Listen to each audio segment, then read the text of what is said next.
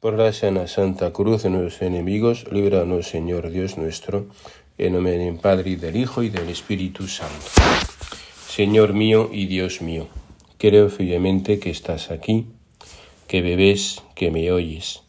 Te adoro con profunda reverencia. Te pido perdón de mis pecados y gracia para hacer con fruto este rato de oración. Madre mi Inmaculada, San José, mi Padre y Señor, Ángel de mi guarda, interceded por mí. Bueno, el tema de esta meditación es contemplar la pasión del Señor. Imagino que según esta meditación se escuche antes de Semana Santa o después, tendrá un eco, una resonancia u otra. Si es antes, pues evidentemente os servirá de mucho para prepararos para el triduo pascual. Si es después, ya en tiempo de Pascua, bueno, pues en cualquier caso también no podemos olvidar que la Pascua también está muy unida a la pasión y de todas formas meditar la pasión del Señor pues siempre está lleno de fruto y de grandes gracias, creo es fuente de grandes gracias para todos nosotros. Bueno, ¿qué te podemos decir de la pasión del Señor? Mirad, hay pienso que diferentes modos de contemplar la pasión y como diferentes capas, ¿verdad?, que podemos considerar en esta contemplación. Podemos detenernos simplemente como espectadores o como estudiosos de la pasión, de cómo sucedieron las cosas y realmente pues es una historia que nunca nos dejará indiferentes porque vemos pues verdad como una persona inocente pues es llevada a esos extremos tan grandes de ignominia, de, de crueldad y de injusticia. Y bien, lo podemos contemplar y nos llenaremos, como pienso, quizás de una, de una cierta rabia, ¿no? Ante cómo una persona inocente es así de maltratada. Podemos, si somos cristianos, como sabemos, y sabemos que es el Hijo de Dios, nos podemos llenar también diría como de compasión por este Cristo, ¿no? que tanto sufre.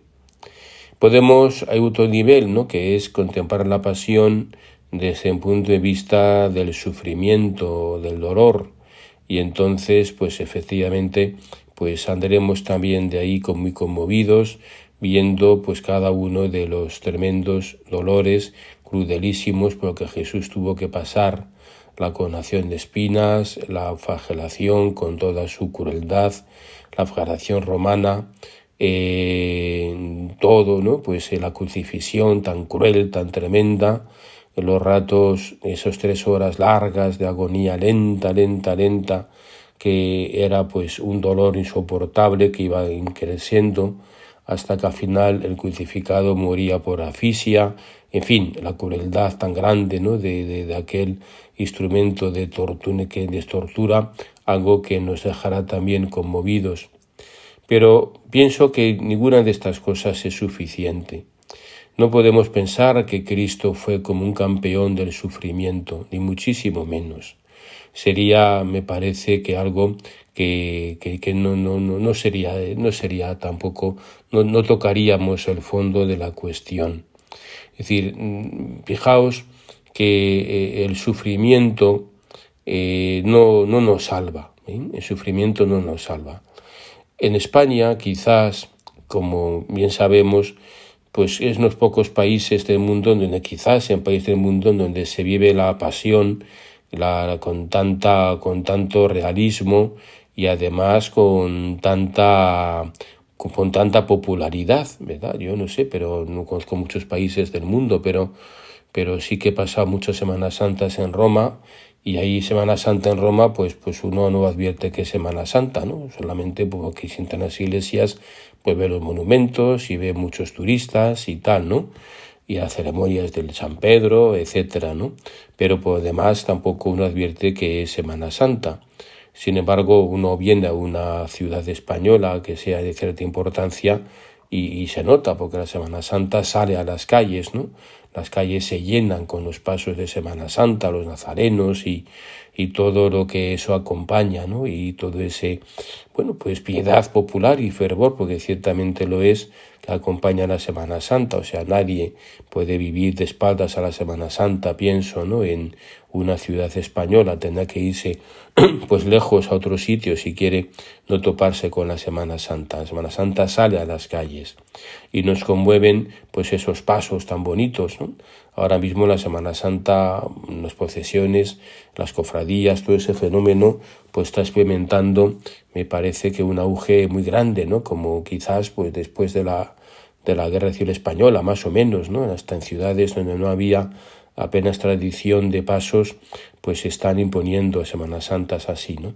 Bueno, pues si todo eso, todo eso está muy bien, y ciertamente. Que sí que veo que quizás como fruto de eso, ¿no? De ese vivir la Semana Santa con tanto realismo y al mismo tiempo con tanta solemnidad y con tanto esplendor, porque las tres cosas van unidas, pues quizás nos podemos un poco hacer la imagen, ¿no? Como si el sufrimiento, el dolor que contemplamos en esas imágenes tan, tan bonitas y tan, tan, tan realistas y tan conmovedoras de los pasos de Semana Santa, de, de ya sea nazarenos, ya sean Cristos crucificados, o ya sean imágenes de las dolorosas de esas vírgenes tan, tan bonitas, ¿no? Pero y al mismo tiempo con que transmiten tanto el dolor de la madre ante la muerte de su hijo. Bueno, pues todas esas escenas ¿no? de esas imágenes, esa imaginería religiosa nos transmite un profundo sufrimiento, un profundo sufrimiento del Señor y de su Madre Santísima. Y es verdad, pero nos equivocaríamos también si pensáramos que por tanto el sufrimiento es lo que nos, lo que nos salva. Y no es así, el sufrimiento no nos salva. El sufrimiento nos puede salvar o nos puede condenar. ¿Eh? Fijaos que allí sobre el Calvario hay tres cruces, las tres son iguales. En el centro la de Cristo, a los lados un ladrón, el buen y el mal ladrón. Para el mal ladrón el sufrimiento es, le lleva a la condenación, se desespera, llega como a insultar al Señor, ¿no? Si eres el Hijo de Dios, sábete a ti mismo y a nosotros, ¿no? Porque ¿qué, pintamos aquí? Si eres el Hijo de Dios, vas a permitir morir, vas a morir así en la cruz como nosotros, que somos unos desgraciados, pues sábate a ti mismo y, nos, y a nosotros también. Bien, ese se desespera, ¿no? no el sufrimiento no, no, no, no se hace, no compadece con Cristo, se revela ante el sufrimiento. El sufrimiento para él es fuente de condenación, porque, por eso, porque no lo acepta, ¿eh? no lo acepta, y eso para muchas personas el sufrimiento le pasa lo mismo, se rebelan ante el dolor, ante el sufrimiento, no lo aceptan y, no ven a Cristo detrás de ellos, sino más bien ven todo lo contrario, ven como la, la ausencia de Dios, ¿no? Que como si le hubieran engañado, ¿no? Si, si existiera Dios, me piensa, me ayudaría y evitaría este sufrimiento que tengo. Es así que no lo hace, luego Dios no existe. En fin, todas esas cosas que vemos que son argumentos que utilizan tantas veces nuestros contemporáneos. Para otro, en cambio, como el buen ladrón, el sufrimiento es fuente, es fuente de salvación. ¿Por qué? Porque mirad, eh, a mí contemplando la pasión, eh, me parece ¿no? que hay unos personajes que, que me gustan mucho, que no son quizá los personajes principales, ¿no? como pueden ser pues por supuesto nuestra Madre del Cielo, claro, ¿no? que acabe las santas mujeres, o María Magdalena, o San Juan, que también, por supuesto, ¿no? son personajes grandes, eh, sino eh, personajes, si queréis, secundarios, pero que en la pasión tienen una importancia extraordinaria, porque quizás ellos también nos muestran muy bien el asombro ante, ante, ante Cristo y, saben descubrir realmente quién es el Señor, más allá del sufrimiento y del dolor que padece. Porque, en definitiva, ¿qué es lo que eh, nos salva? Lo que nos salva no es el sufrimiento, lo que nos salva es el amor. Eso es, la piedra de toque es el amor, es el amor quien nos salva. Y ese amor, ciertamente, en el caso de la pasión, se muestra en el sufrimiento, pero quien nos salva es el amor. Por eso decía que me ayudan mucho estos personajes, ¿no? De secundarios, si se quiere, de la pasión, y pero ajenos un poquito, ¿no? Al entorno de Jesús, y que como son las santas mujeres o, puede ser San Juan o los apóstoles, pero que descubren a Cristo y descubren, proveniendo, como digo, de, de, otros ambientes, descubren la grandeza y el valor redentor que el amor tiene. Voy a tenerme un poquito en, en dos de ellos, que son Simón el de Cirene y el centurión. Fijaos, Simón de Cirene. Este era un hombre, pues, pues normal, ¿eh? que, que venía de la granja de trabajar y se aprestaba, pues, para celebrar la Pascua. Y vendría con ganas, ¿no? Porque la Pascua para los judíos, pues, era un momento, pues, de gran celebración, o que para nosotros puede ser la, la cena de Nochebuena, momento de encuentro con la familia, momento de celebrar ese acontecimiento salvífico de su pueblo. Tenía al mismo tiempo que reunión familiar también tenía un carácter religioso muy grande, como sabemos, ¿no? Todo estaba estipulado. Era un momento de gran alegría, ¿no? De, año tras año va la Pascua con los suyos, con su familia. Y este hombre allá se dirigía.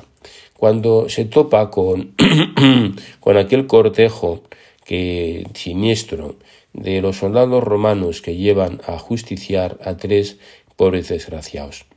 Él se para, no había tampoco mucho, mucho divertimento en aquel entonces en las ciudades y en los pueblos, y, siempre un cortejo de esa manera pues llama la atención, y aunque solo sea por el efecto mirón que decimos nosotros, ¿verdad? Cuando vamos por la carretera y nos encontramos un gran atasco de tráfico y simplemente es porque están mirando, pues yo qué sé, pues a la policía que para un coche o cualquier cosa, pues el efecto mirón pues se paró a ver qué pasaba por ahí. Y e, quizás en ese momento coincidió con una de las caídas de Jesús, eh, que no puede con la cruz. Eh, advierten los soldados que el Señor no puede con la cruz, que es demasiado peso para él, y tenía que morir en, en muerte de cruz, si no, pues si no se ejecutaba la sentencia tal y como estaba dicha, y era muerte de cruz, si, llegaba al lugar, si no llegaba al lugar de ejecución porque había muerto en el camino, a los, al pelotón de soldados se les caía el pelo, y empezando por el centurión al mando, ¿no? Por eso tenían que cuidar de que no muriera en el camino. Entonces, como ven que no pueden, pues claro, no van a llevar a, la cruz ellos, ¿no? Sería un desdoro, ¿no? No podía ser. Entonces obligaron a este buen hombre a que llevaran la cruz. Imaginaos, ¿verdad? Pues este hombre, la cara que debía poner ante semejante cosa, a fuerza de punta de lanza, pues, pues caga con la cruz y, diciendo, bueno, yo no tengo nada que ver con todo esto, era un desdoro, era una cosa horrible, que estar ahí, medio de todo ese lío, ¿no? De, de soldados, de ejecución, de, de, de, sangre y de todo. Y bueno, y también que vieto a saber qué puede pasar, si a lo mejor una de estas, algún latigazo me cae, e incluso como me porte mal, hasta me puede matar también, ¿no? Bueno, el caso es que este hombre se encuentra con la mirada de Jesús, imagino yo que le miraría con amor.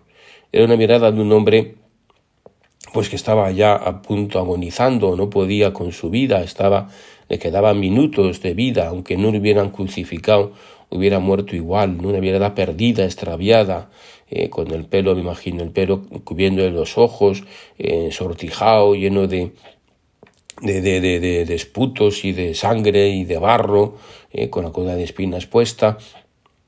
Una mirada realmente, como digo, muy vaga, muy, muy, muy, muy perdida, pero una mirada profunda, una mirada profunda. Y en esa mirada este hombre cambió de vida, vio que en ese hombre era alguien especial. Se calla, lleva la cruz detrás del Señor y, empieza a ver que este hombre no es como los demás, ¿no? no aunque esté así, tiene una dignidad que no es como la de los demás. Eh, eh, empieza con, con la cruz llevándola por, con resignación, porque qué remedio me queda. Pero enseguida empieza a ponerse de parte de este hombre, se da cuenta que este hombre es inocente, que no ha hecho nada y, le da pena y, y, compadece con él, ¿no? ¿Por qué le tratan así? No hay derecho a esto, ¿no? Este hombre no merece que, que le hagan estas cosas. Se pone de su parte y, no solamente eso, sino que además no sé, de alguna manera comprende que este hombre es distinto, es algo especial, ¿no? ¿Qué, qué, qué pasa ahí en este hombre? ¿Cómo, cómo es capaz de mirar de esta manera, cómo se comporta así, cómo no sale un quejo de una, un quejido de su boca, cómo no sale una maldición, un insulto, con todo, qué, qué, pasa, qué pasa aquí, ¿no? Total, que cuando llega al Calvario este hombre tiene fe, nos dice que era Simón de Cirene, padre de Alejandro y de Rufo, que debían de ser personajes importantes en la antigüedad cristiana. Imagino este hombre cuando mm, pasó el tiempo iría quizás pues a, no sé de, tertulia podemos decir no de alguna manera contando a los primeros cristianos lo que pasó aquella tarde de Viernes Santo diciendo con orgullo yo llevé la cruz del Señor yo llevé la cruz del Maestro no fui yo yo llevé la cruz del Maestro fijaos lo que aquel entonces eh, fue una desgracia empezó a ser una desgracia se convirtió en el mayor título de gloria de este hombre, y todos los cristianos le tendrían envidia por haber podido ayudar al Maestro a llevar su cruz. Eso es muy importante para nosotros también, ¿verdad? Que también nosotros sepamos llevar la cruz del Señor cuando nos toca, si es que nos toca, y aunque a veces nos toque y nos cueste, pensemos que es una desgracia, si descubrimos a Cristo que está ahí cerca de nosotros, veremos cómo eso es una fuente grande de, gozo y de gloria. Bueno, y otro personaje que también muy importante, me pasa a mí, es el centurión. Mirad, el centurión romano era, eran tipos muy duros, los legionarios, los legionarios romanos eran tipos muy duros, que capaces de andar largas distancias con una impedimenta, con un, con un con un eso con, con, con, todo equipo militar que daban podía pesar más de 20 kilos entre el casco, la loriga, la lanza, el escudo, llevaba muchas cosas, incluso hasta una tienda, aparte una tienda de campaña, aparte de empalizada que utilizaban para montar ahí una empalizada en el campamento, en fin, capaces de andar, como digo, muchos kilómetros, quizás 20, 30 kilómetros al día, con semejante equipaje. Tipos acostumbrados a la guerra, a guerrear, a guerrear con armas blancas, es decir, donde todo acaba lleno de sangre y al final del combate en campo de batalla era pues un espectáculo dantesco de miembros amputados, de, de, tierra sanguinolienta, etc. Acaban todos llenos de sangre, no saben si era sangre propia o ajena, en fin, tipos, como digo, muy curtidos. Y este centurión que había crucificado posiblemente a muchos, que había visto la ejecución de muchos, ve que este hombre es distinto. No es como los demás, ni mucho menos. Es un hombre que cuando le crucifican, pues dice, Padre, perdónales porque no sabe lo que hacen. Esto a este hombre le sorprende. ¿Cómo este hombre puede decir esto? ¿Cómo puede pedir perdón por aquellos que no sabemos lo que hacemos? Claro que sabemos lo que hacemos, estamos quitando la vida de mala manera. ¿Cómo puedes pedir perdón? ¿Quién es este hombre, no? Y empieza a ver su, su, su, su, sufrimiento sereno y su mirada, y esa mirada pues, pues no se puede apartar de la, de la, de la, de, la cabeza, y vuelve a mirar una y otra vez y le ve. En fin, este hombre descubre también a Cristo. ¿Qué descubre? Descubre el amor, descubre el amor. Y este hombre, cuando le oye expirar, eh, dice, realmente, este hombre era el Hijo de Dios y se convierte. ¿Por qué? Pues porque ve en este hombre que lo que ve, que ese dolor, ese sufrimiento, que a toda luces es, también se da cuenta porque es avispado, que, que, que, es, un, que es una ejecución injusta, que, que, ha visto como el propio gobernador pues este resistía también a declarar su, su muerte, ¿no? Se da cuenta que es injusto, se da cuenta de lo que pasa, que por, lo que sea, le ha caído mal a los, a los judíos, a las judías, pero descubre el amor, el amor que hay detrás de todo ese sufrimiento. Bueno, esos son personajes, ¿no? Como digo, quizás ajenos al ambiente de Jesús, pero que ven el amor que hay detrás de todo eso, ¿no? Que también nosotros, y es ese mensaje que yo quería, la idea que quería transmitir con la contemplación de la pasión, no nos quedemos en el sufrimiento, en el dolor, si fueron 90 azotes o fueron 100. Bueno, bien, es importante, pero importante, ¿por qué la cruz? Porque Cristo convierte todo eso en amor. Cristo, ¿qué es lo que hizo? Cristo tomó sobre sí todos los pecados de los hombres, tomó sobre sí todos los pecados de la injusticia, la traición, de la mezquindad, de, la, cobardía, todos los pecados que en el mundo existen, todo el, sufrimiento de los inocentes, todos eh, los que sufren por causa de la justicia, es decir, por, por, por, por ser justos, por, por, obrar en conciencia, todos aquellos que padecen de esa manera por todos los sufrimientos de los hombres, Cristo carga con todos esos pecados nuestros ¿Y qué hace? Los convierte en amor. Los convierte en amor. Y así el mal se convierte en bien. Y eso que hay, detrás de la cruz. Y eso es lo que en esta Semana Santa, que o ha pasado o pasará. O eh, en cualquier caso es lo mismo, tenemos que sacar ese mensaje de la pasión del Señor. Siempre contemplemos todo eso, que también nosotros sepamos amar y, convertir todas esas cosas que nos cuestan, esos sufrimientos que nos vienen a que, nos acaecen, todo lo que hacemos, la incomprensión, eh, cuando alguien nos insulta, cuando alguien no, no, no, sé, no sé, todo lo que nos pasa, todo lo que nos pasa. Todas esas cosas debemos convertirlo como Cristo en amor, amar, amar, amar, que todo sea ocasión de amor. Y así entonces descubriremos y veremos realmente la pasión del Señor como el Señor nos enseña. Bueno, pues esa es la idea fundamental. Que duda cabe que si hablamos de todo eso, nadie mejor que María Santísima, que compadece con Cristo en la cruz, es capaz de todo eso. Como impresionaría también tanto al cireneo como al centurión, ¿no? la, figura de su madre, de esa mujer que la ve ahí, pues de pie, ¿no? Como cuenta San Juan, de pie, eh, pues como, como de pie, en no estaba, ¿no? Como están los soldados, eh, estaban, en, eh, estaban, estaban, que decir que estaban de pie, cumpliendo su misión, guardando su puesto en el combate, ¿no? Su, lo que tenían que hacer. Quizás en Centurión también entendía que aquella mujer, que no era que había más dolor en el corazón, estaba como él ahí puesto, ¿no? cumpliendo con su misión. Y como también ese soldado vería esa, la, figura de María, también le conmovió, y posiblemente fuera él también quien animara a la madre a acercarse a la cruz, a besarle, aunque solo fueran los pies. Todo eso que también nosotros, como María, Contemplemos la pasión del Señor en estos días y siempre y convirtamos de verdad y descubramos detrás de la pasión el infinito amor que Dios nos tiene. Te doy gracias, Dios mío, por los buenos propósitos, afectos e inspiraciones que me has comunicado en esta meditación. Te pido ayuda para ponerlos por obra. Madre mía Inmaculada, San José mi Padre y Señor, Ángel de mi guarda, interceded por mí.